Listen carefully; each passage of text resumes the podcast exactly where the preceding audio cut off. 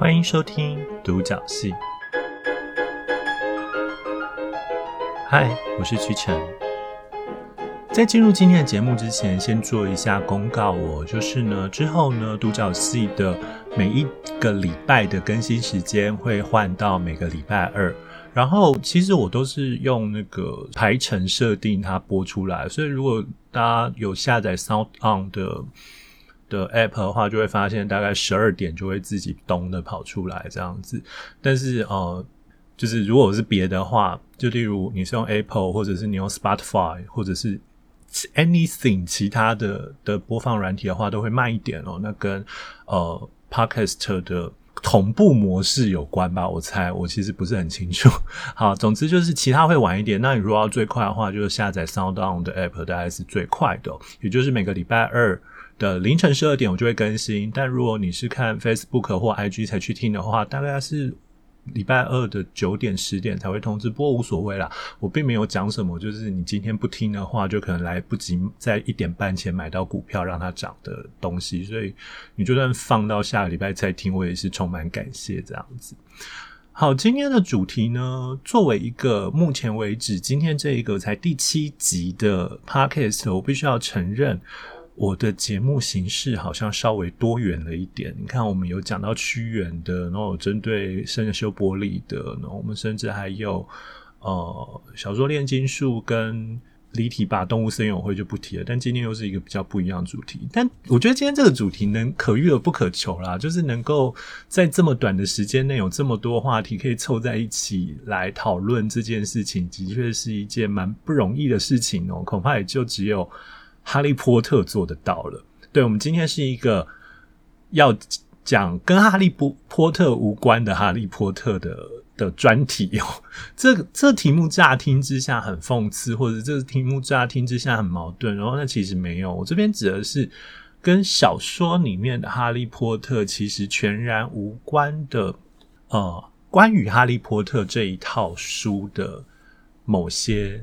主题跟某些我觉得值得跟大家分享讨论的地方哦，呃，当然，我想如果这两个礼拜有在注意台湾出版相关新闻的话，恐怕都会注意到一件事情，就是今年由于是《哈利波特》这一套小说出版的二十周年，于是呃。我猜应该是由 J.K. 罗琳那边发动的，就是有一个全球性的二十周年新版的专题计划推出，每一个国家都推出了他们的二十周年纪念版的封面。那目前最被大家喜欢的是泰国版的封面哦，就是我有。我有个朋友，他看到泰国版封面，马上就激动的说，他要去买泰国版的的书，即便他完全看不懂泰文。当然，理由就是非常的细心哦，就是作者绘绘师绝对是铁粉。他说，基本上他画出的每一个东西，都在那一集的小说里面有着某种关键性的位置。好，所以泰国版就是被捧到跟。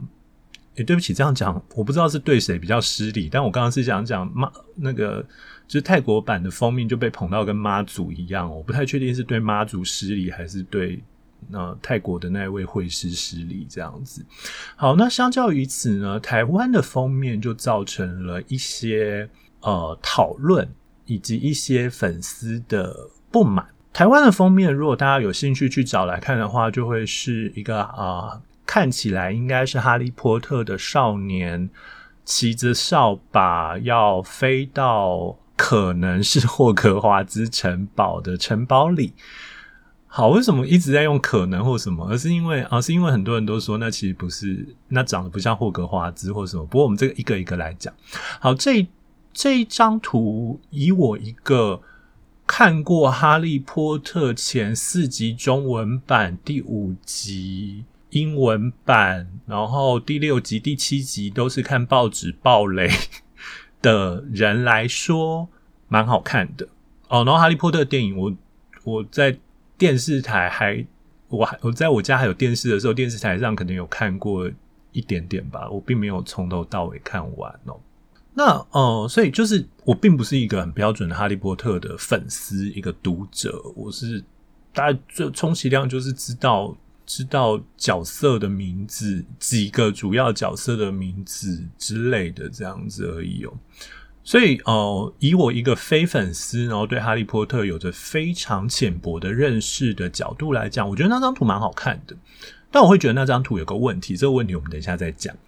好，可是这张图的确就会被台湾的读者骂得很厉害啊！对不起，我不能讲骂得很厉害，因为它好像有某种媒体上的东西，媒体上的差异。一般来说，在 Facebook 上，或者是你在 PTT 的西洽版上看到的讨论，多半都是比较温馨的，比较喜欢的。但噗浪上你就会发现在意的人非常多，但这基本上跟社交媒体特特性有关啦，这个我们就就再说。好，那呃，哈利波特的这个封面被不喜欢的粉丝指出的几点问题有：第一个，太像宫崎骏了。呃，老实说，对哦，从配色，从呃，从镜头，从构图。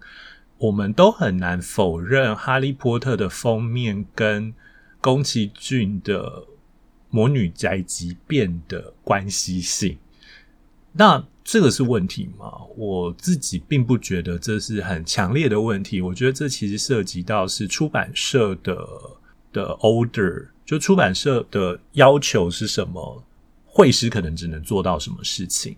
那换句话说，如果出版社一开始就是找一个啊。呃充满日本风格的绘师，那对绘师来讲，他也只能会画这种风格的。不过，据说那个绘师的风格其实是很多样化的，所以我觉得这其实是一个他跟出版社怎么讨论的，这个我们并不得而知。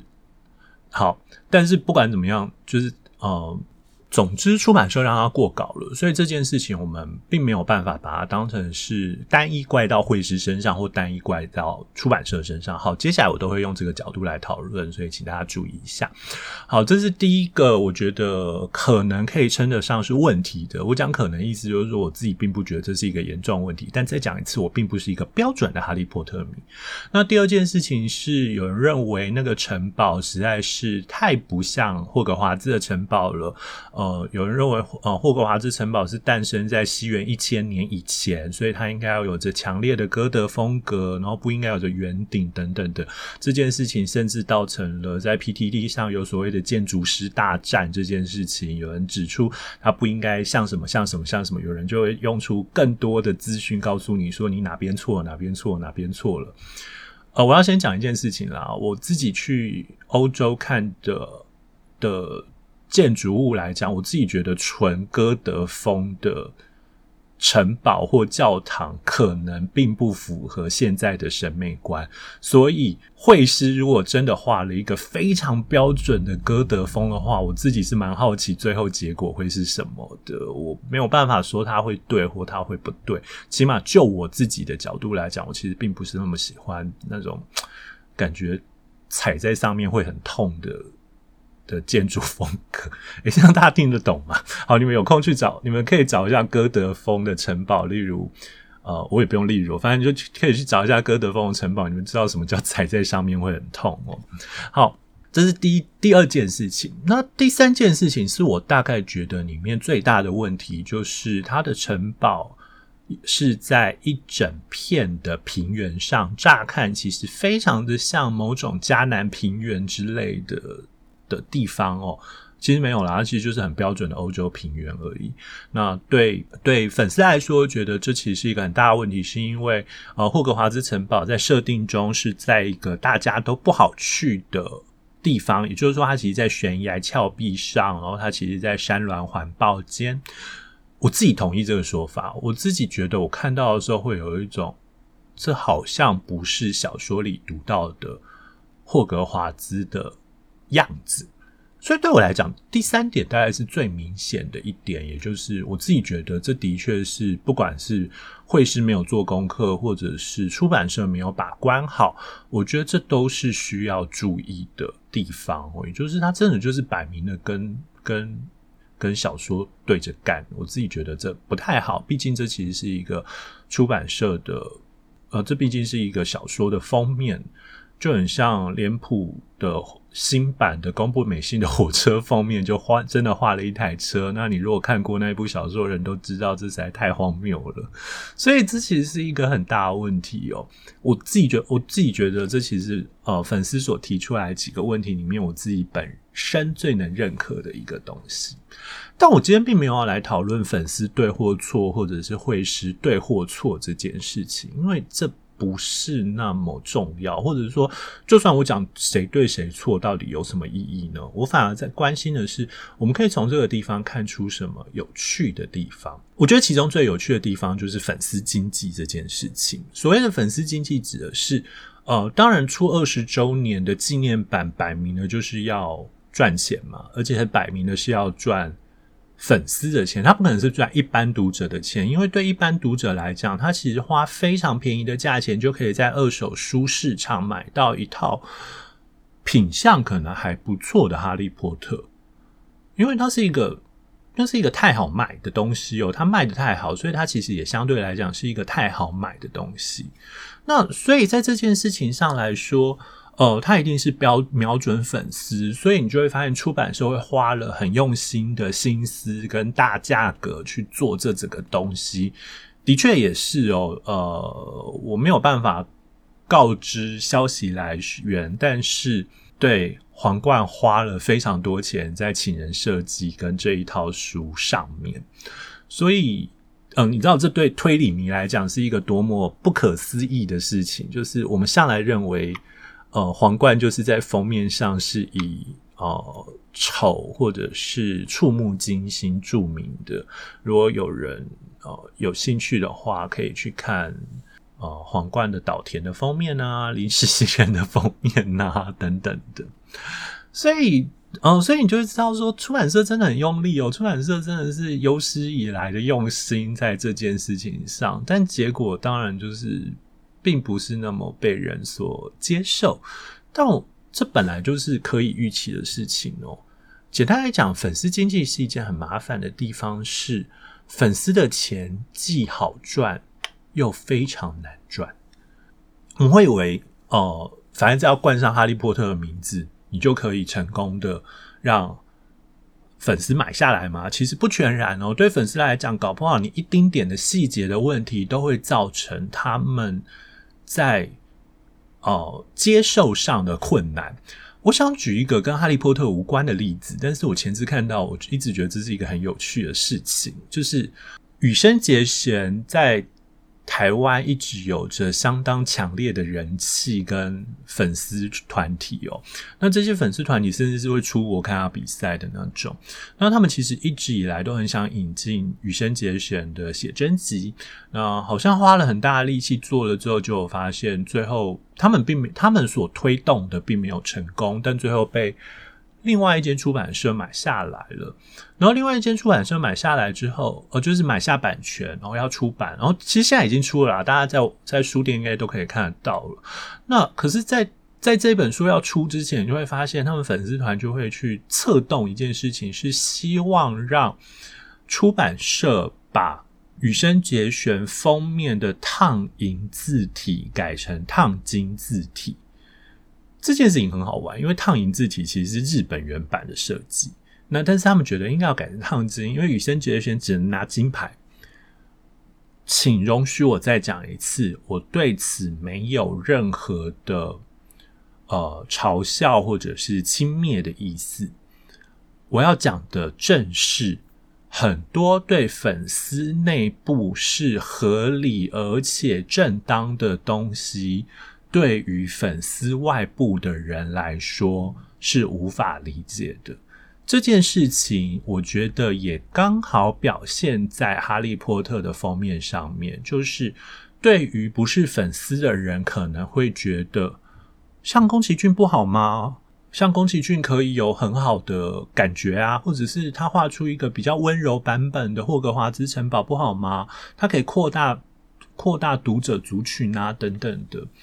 但是问题其实就在于，对于粉丝来讲，有某个宇宙的一致性是他们必须要维护的，也就是那个宇宙是以哈利波特的小说为核心所建立起来的东西。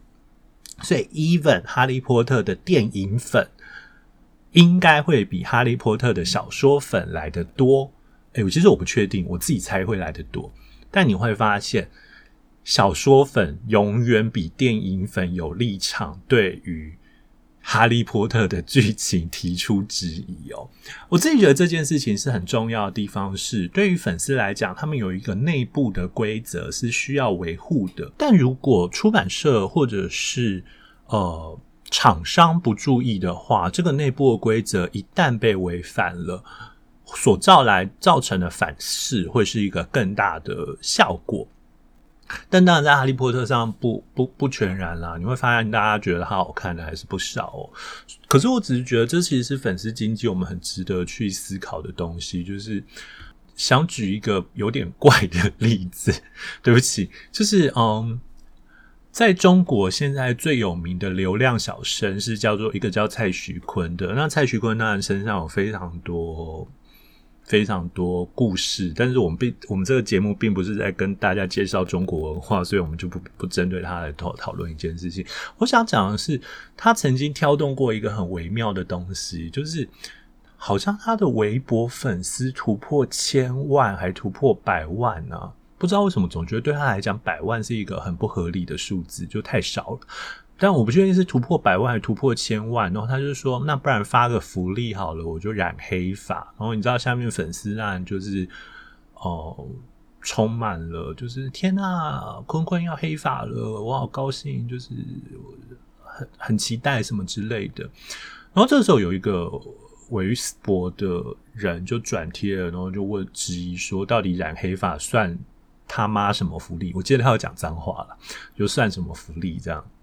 但就被骂得一塌糊涂，所以，但对我对我来讲，这刚好很清楚的表现出一件事情是：对粉丝来讲，很多东西成立，其实就是在于你跟他熟不熟悉这件事情而已。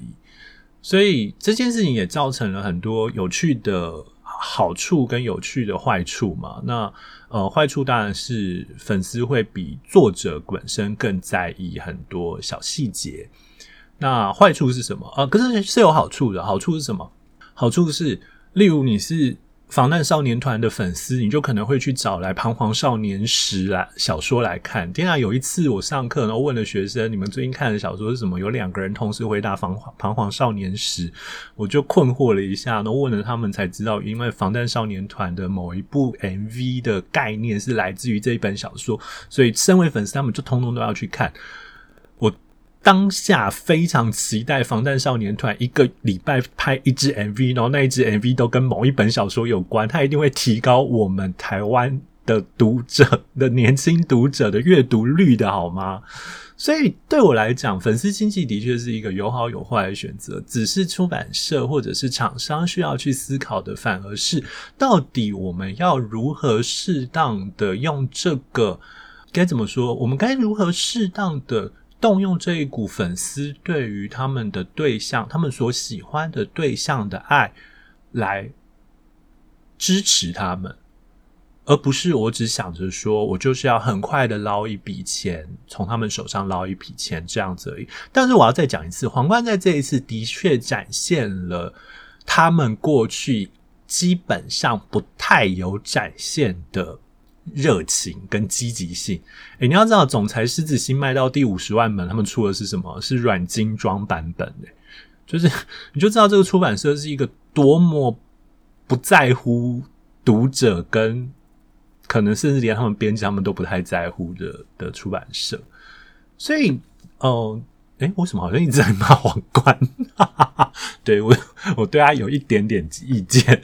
好，所以这其实是我自己对呃这这件事情的第一个看法哦。但是呃，刚不是说今天是哈利波特专题吗？那当然不可能讲十几分钟就就结束。诶，其实也不是不行啊。但这个节目的这 podcast 的特色不就是话很多的我吗？好，其实是因为。刚好跟这个二十周年有关哦，就是《哈利波特》重新再红了起来。然后，因为它过了二十年红了起来，这二十年，也就是说，它从两千年发展到二零二零年，这二十年间，台湾发展变得最多的东西是什么？是台湾意识啊，朋友们。呃，台湾的台湾意识这个认同感，其实有一个很有趣的现象是，呃。一直到两千零六年以前，台湾人认为我自己既是台湾人，也是中国人的人，跟认为我是中国人的人都一直超过一半哦。但呃，好像是二零零六还是二零零八年吧，台湾开始觉得 OK，开始开始有着有着某种黄金交叉。呃，一般都会说是因为认识台湾这一个教科书的发展，我也同意哦。但我们不讨论这件事情。如果有兴趣的话，欢迎去听。呃，台湾通勤第一品牌有讲到这一类的东西，那当然其实有很多别的有讲哦，网络上也找到相关的文献资料可以看。我们不讨论，我们只承认它是一个现象，这样子。好，所以这二十年间，台湾意识升升呃升高了非常多，同时代表的事情是另外一件事情是，哈利波特的读者也开始有着台湾意识了，所以他们开始会。开始创作者会去关心一些事情，其中包括的就是我们如何把哈利波特赋予台湾味，也就是所谓的台味哈利波特。这边的台味哈利波特其实是在呃波浪上开始发动的，诶，两边都跟波浪有关系。呃，其实一开始是有人说，如果哈利波特发生在台湾会是什么？所以一开始他们是以呃正头的文化。就是让哈利波特跟马粪他们变成八加九这样子，那这当然中间有一点点文化的歧视或者既定印象，可是请不要忘记哦，就是巫师或什么，其实在八零年代或九呃不在十八世纪、十九世纪的确是比。比八加九更严重的东西，所以就某角度上来讲，你也不能说它错，它只是转变了一个呃被人望之生畏的议题来发展而已。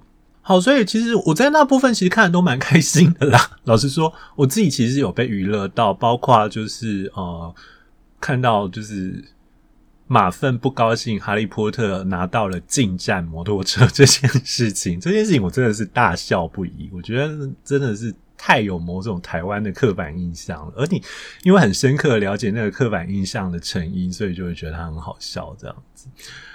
但这个这个讨论串发展到开始要纳入原住民的时候，我开始感到有一点点害怕跟一点点恐慌。也就是大家开始说，哎，那咒语应该是要用原住民族语，然后大家开始说，呃。就是大家开始要运用原住民的祖灵啊什么之类的，对我来讲，这就有点超过了这一个 irony 的形式所能够做到的事情。呃，为什么？我觉得这其实涉及到一个这五六年来非常热门，但是恐怕没有人搞得清楚它到底是什么意思的字眼。那就是文化挪用。所谓文化挪用哦，就是 cultural appropriation。呃，这个字之所以很麻烦的地方在于，它其实太多变以及太多样化了。我们甚至必须要说，我们没有办法判断，我们没有办法定定一个标准来决定什么是文化挪用，什么却只是文化翻译，或什么是呃。文化的多元性，我所以等一下我会举出非常呃不能讲非常多，但是等一下我会举出不少例子来跟大家讲，我自己觉得在这个例子里，我们该怎么去思考这个例子带给我们的东西。对，这其实我其实并没有办法对这个词有一个标准的看法。这件事情我必须要感觉到很抱歉，但是同时我也觉得分享我对这个词或这件事情的想法给大家听，让大家或许也可以一起思考。我觉得或许是好的。当我们在提到所谓的文化挪用的时候啊，指的其实是就是。当一个强势的个体或文化群体，然后对于比较弱势的个体或文化群体，在呃不理解、误解、恶意或有害的去诠释或把他们的弱势文化给擅自的归到己身，这件事情会被称之为文化挪用哦。那文化挪用这件事情，其实在过去有不少例子。大家或许会想到的，我不确定会是哪一个。我接下来列了几个例子来跟大家一一分享这件事情。哦，对不起，我们先讨论文化挪用为什么会是一个问题哦。我觉得最其实最明显的地方是，很多时候当主流文化去运用了某种文化之后，你就会发现，那文化我们再也回不到原来的样子了。当然有人会说，为什么一定要回到原来的样子？对，这个我也承认，所以这个我们先搁着不提这样子。不过我们先把台湾哈利波特这件事情也先搁着，我们等一下再来讲。我自己觉得其中的问题是什么？我们先来讨论几个例子好了。呃，很多人可能看到“文化挪用”这个词，是因为来自于一个新闻，是美国有一个高中生，他在毕业舞会的时候呢，穿了一件旗袍，穿了这件旗袍，然后他去参加了毕业舞会，然后跟大家很开心的拍照，然后 po 到了社 Twitter 上，然后有一个中国人吧，呃，华人，我们只能猜测他是华人，有一个华人就很生气的，呃，写了。就是转了这个推特，然后说我的文化并不是你他妈的舞会礼服，所以这件事情就造成了某种讨论，就是他到底是不是一种一种一种擅自而恶意的。然后呃，那个那个那个华人其实有做一个补充是，是他其实是强势的把他人的国家变成了自己的一种风格，然后并且赋予某他觉得这就是一种文化殖民哦。因为事实上，我们如果回头去看旗袍的发展的话，会发现。他早就跟一开始我们说跟旗人，也就是清朝的贵族那些人穿的衣服，他就是从那些穿着，然后承袭了一定的风格，然后渐渐的受到了西化的影响。我们开始注重剪裁，我们开始注重修身，我们开始注重日常的便利性等等的，一路发展下来，直到现在，它才变成了现在这样一个。折中的形式，类似的状况，如果去看越南的奥黛的话，也会发现类似的样子。也就是越南的奥黛也是一个透过这样子西化的过程之后造成的结果。所以最后人家会说，呃，奥黛跟旗袍长得非常像哦，然后甚至会有中国人说奥黛是越南旗袍。这时候我很好奇，就是有没有文化挪用的问题？好，所以我要讲的是。我自己会认为，美国高中生穿着旗袍去参加毕业舞会，似乎并没有太明显的文化挪用的问题。因为事实上是对我来讲，文化挪用，或者是说我们称之为哦，我们认为不好的文化挪用，其实是被挪用的那个人，那些人是没有发声权的时候。它好像才能是一个文化挪用。那我们要说中国人现在没有发声权吗？我个人是对此感到有一点点好奇的。所以中文当然可以无限制的去呃去强化他们自己的声音，也就是我们的文化，旗袍属于我们的文化，他们是可以发展出一套自己的论述，而不被美国人所吞噬的。对我来讲，在这个。分庭抗礼的情况下，我并不认为一个美国人穿着中国的旗袍会是一种文化殖民。相对来讲，我们难道不能说它是一种反殖民吗？也就是说，哇，中国人、美国人居然会穿中国人的旗啊？不行，这样又太太太某种白人中心主义了。简单来讲，就是我自己并不认为这可以称之为文化挪挪用。但是我在看到这个关于这个推特的讨论的时候，我看到一个。呃，另外一个说法也是另外一个网络网络上的人，然后他也发推说，他认为那个女生穿旗袍没有问题，但她的姿势让他很受不了。简单来讲，呃，如果大家有兴趣，可以去找一下那张图。但如果没有兴趣的话，描述一下，大概就是那边是女，就是那个穿旗袍的女生，她是双手合十，用半蹲，有一点像泰国太行会跟你打招呼的动作，太行的空姐会跟你打招呼的动作。她觉得那个动作反而让她比较不舒服。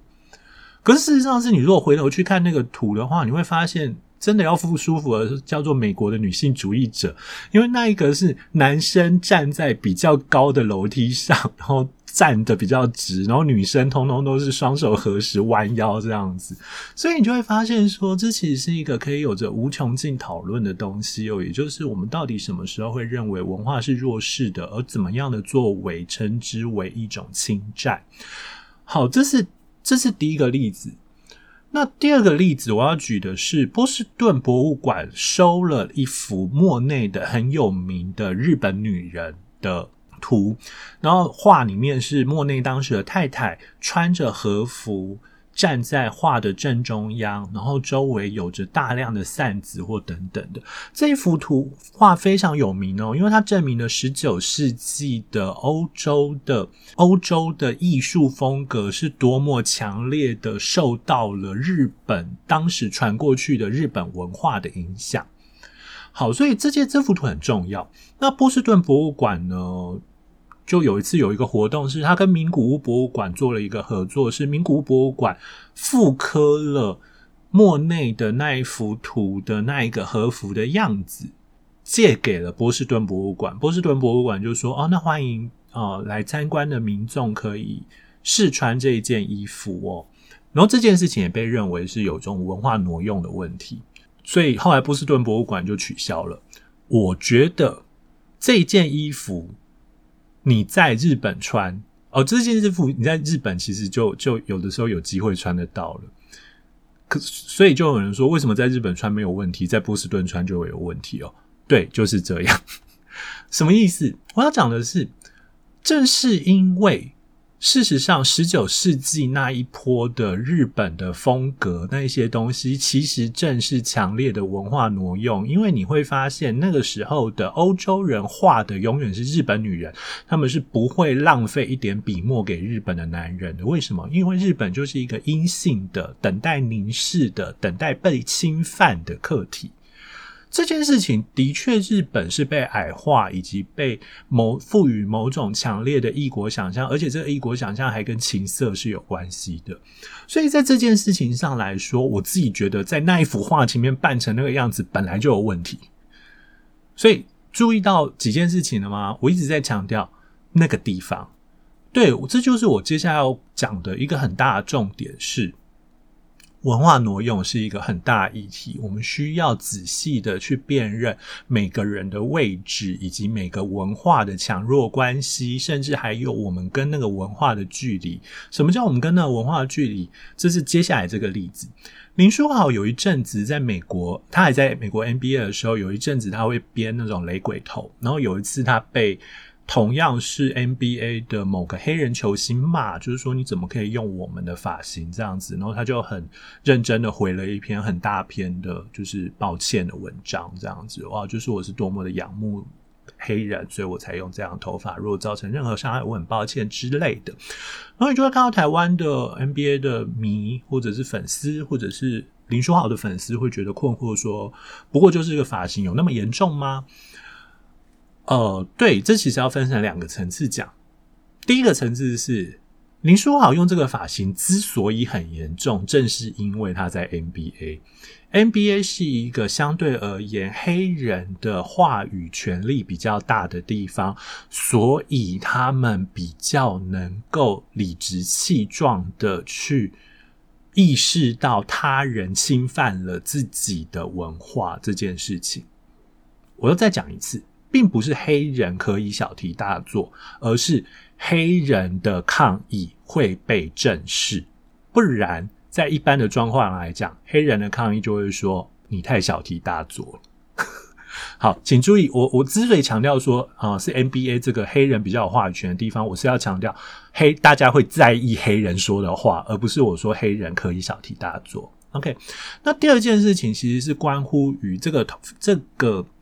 发型的一个独特性的地方是，呃，美国基本上不认为雷鬼头这一类的头发是，呃，有礼貌的，或者是是是正式的，所以。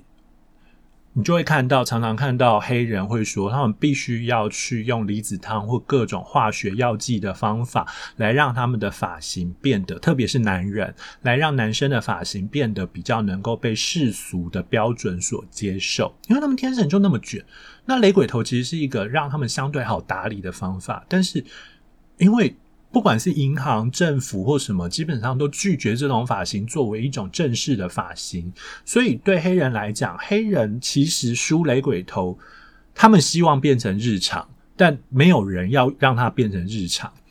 但是这个时候，一个亚洲人梳了一个，然后说：“我觉得这就是你们的日常。”对他们来讲，其实是某种某种不公平哦。也就是为什么在你身上可以变成日常，但在我们身上，它却变成需要被矫正的日常，当然你会说，就是一般银行员跟 NBA 球员是不一样的。对，我承认，但这中间就是会突出某种奇特的权力关系哦。所以在这件事情上，我会觉得，呃，林书豪的问题是因为他跟那个群体太近了，所以他随时都会提醒他们，这是一个不公平的发型。那如果你放到台湾来，或者是你放到中国，中国现在不知道为什么好多。好多人喜，好多艺人喜欢弄这种雷鬼头。台湾也是哦，台湾也有一些人喜欢用那种雷鬼头。可是你碰到台湾跟中国，恐怕黑人就不太会觉得他们真的被侮辱了或什么，因为他其实有一段距离，而且而且同样在台湾的 弄那种雷鬼头的。华人，他们同样也会被背负着某种不正式的屈辱，所以那个屈辱感跟黑人某种程度上是一样的。好，那同样是这种地方上的差异，我们也会发现有另外一个例子是反骨男孩脸涂黑，然后扮成那个抬棺的黑人，然后就被人家说这个是在被呃在台湾的美国人或者是被一些人说这实在是一个太严重的歧视或太严重的侮辱了。我自己觉得没有哦，在台湾其实并没有那么习惯。很多人都会讲，因为美国最早会把脸涂黑这件事情是一种歧视或是一种侮辱这样子。但是问题是很好玩的是，那又不是我们干的。台湾向来没有把脸涂黑带成侮辱的。但你真的要讲的话，台湾把脸涂黑，我们想到是包公好吗？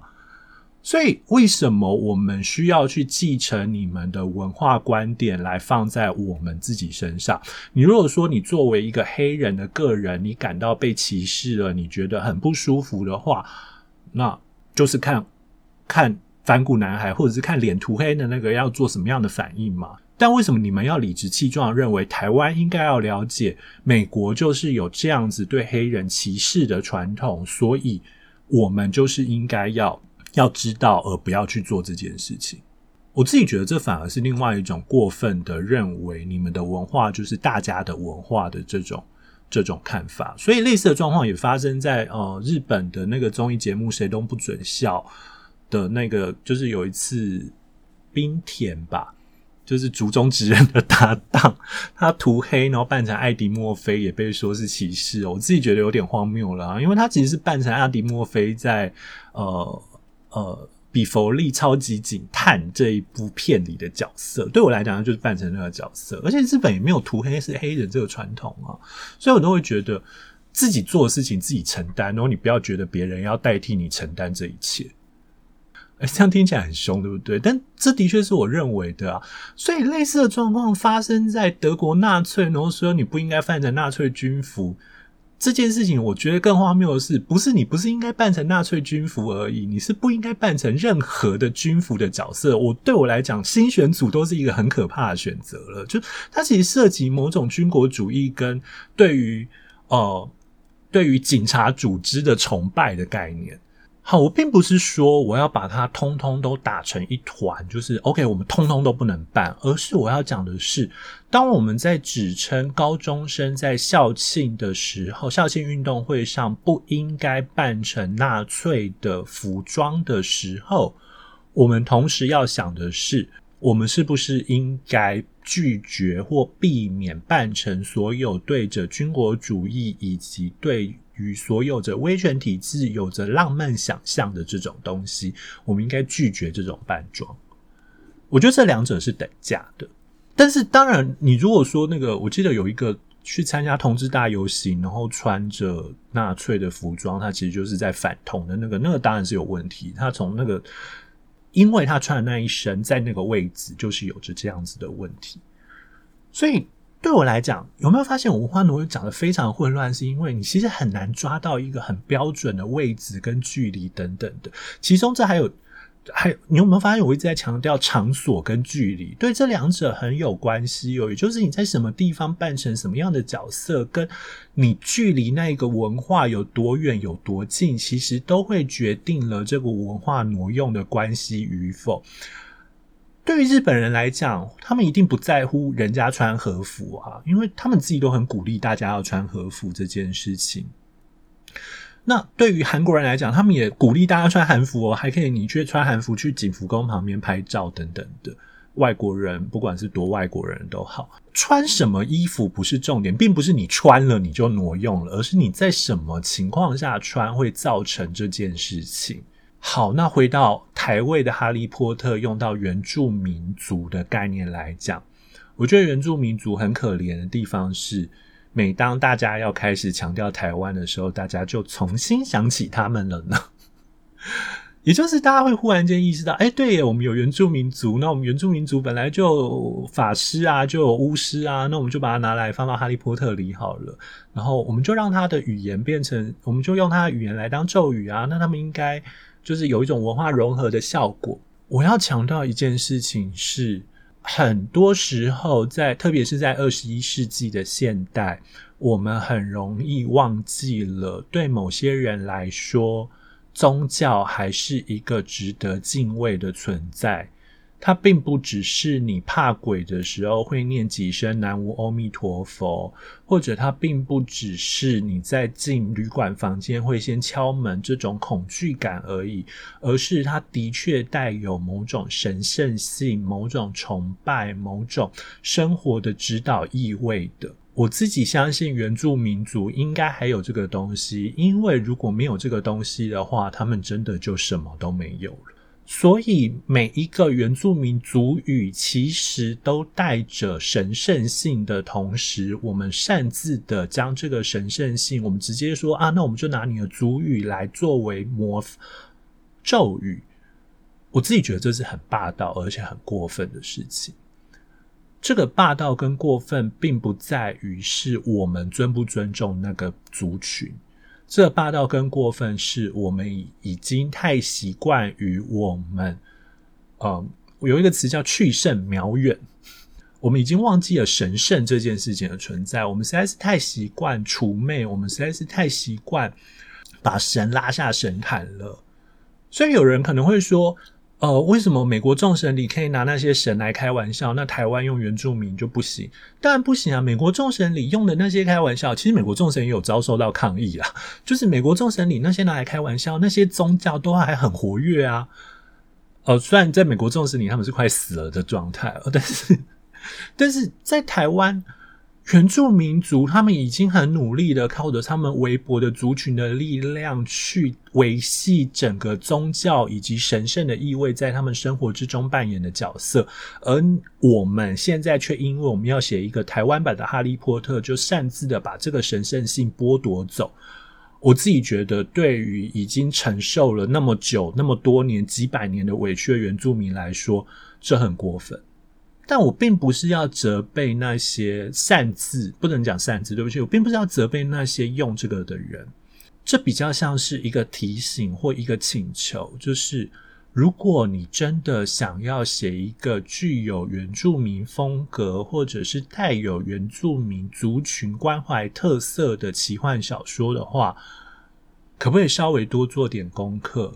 你去理解他们的语言，你去理解他们的文化，你去理解他们的信仰，不要擅自的把呃华人的信仰或者西方的信仰体系套到他们身上。你去理解他们对信仰的概念，你去理解他们对魔鬼的概念，呃，对我来说，甚至有一些擅自的把人家的祖灵拿来当妖怪的，我都觉得很过分。你去理解这些东西之后，再把你的理解好好的消化，变成你的创作，我自己觉得那会是比较好的选择。那你当然会说，那个波浪它其实就是一个大家提供点子的东西，没有办法做太好的想法。那如果你没有办法太好、太认真的去理解的话，请先稍微不要碰它。原住民文化已经稀薄并脆弱到稍微一碰就可能断根的状态。请先把它放在一个好好的保护园区，我们就封闭着，让它自己长大到足以伸出它的触手。呃，触手有点过分，足以伸出它的根来试探外面适不适合让它继续繁衍。我们再让它繁衍好吗？我们试着先让它成为一个在温室里的花朵，然后等到我们在温室里让它能够一个比较完整的样子的时候，我们再试着让它挪根到外面来，跟外在的文化做连连接。或许会比擅自的，当我们需要台湾的时候，就把它标举起来的时候好，因为原住民就是一个当我们要标举绝对的台湾性才会想到的东西。这边我当然啊，我还是要再强调一次，我并不希望造成大家觉得说，我觉得原住民就是不能碰，但我真的觉得这么宝贵的东西，我们需要多思考一点再去碰。所以也一样，文化挪用是一个需要不断的去思考的东西。所以，呃，请审慎的确定自己想清楚了，再决定你要不要做一些可能会被视为文化挪用的举动。那如果你真的文化挪用了，你觉得你后来也发现自己的确错了，道歉真的并不是一件太难的事情。如果有人因为你道歉文化挪用，你承认自己不知道这件事情，或你没有想清楚这件事情，而你道歉了，然后仍然要对你穷追猛打的话，那就是他的问题。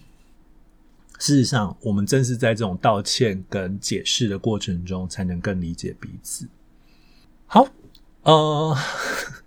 今天话题最后有一点严肃，我很抱歉，但是这大概是我对呃原住民族或者文化挪用这个词的目前的想象跟目前的理解哦，但以后可能会变。那如果大家觉得很想要，觉得我讲不对，或觉得有什么地方想要再多跟我讨论的话，都欢迎到呃我的 Facebook 的粉丝专业，或者是 IG，或者是 Telegram 的群组，呃，只要看 Listen Note，就是看那个这个节目的。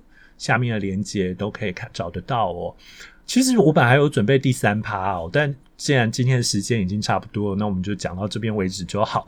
那第三趴呢，我们就等到下礼拜下一个下一下一次的节目再出来好了。好，那不管怎么样，很谢谢大家收听这一期的独角戏，也希望大家之后能够继续支持哦。那如果有如果是用 Apple Podcast 听，或者是你。听的软体上面有任何的评分系统的话，也欢迎给这个节目一个评分或一点评语。希望呃，就是起码让我知道有人在听，我也是很努力啊。好啦，不管怎么样，谢谢大家，那我们下次再见，拜拜。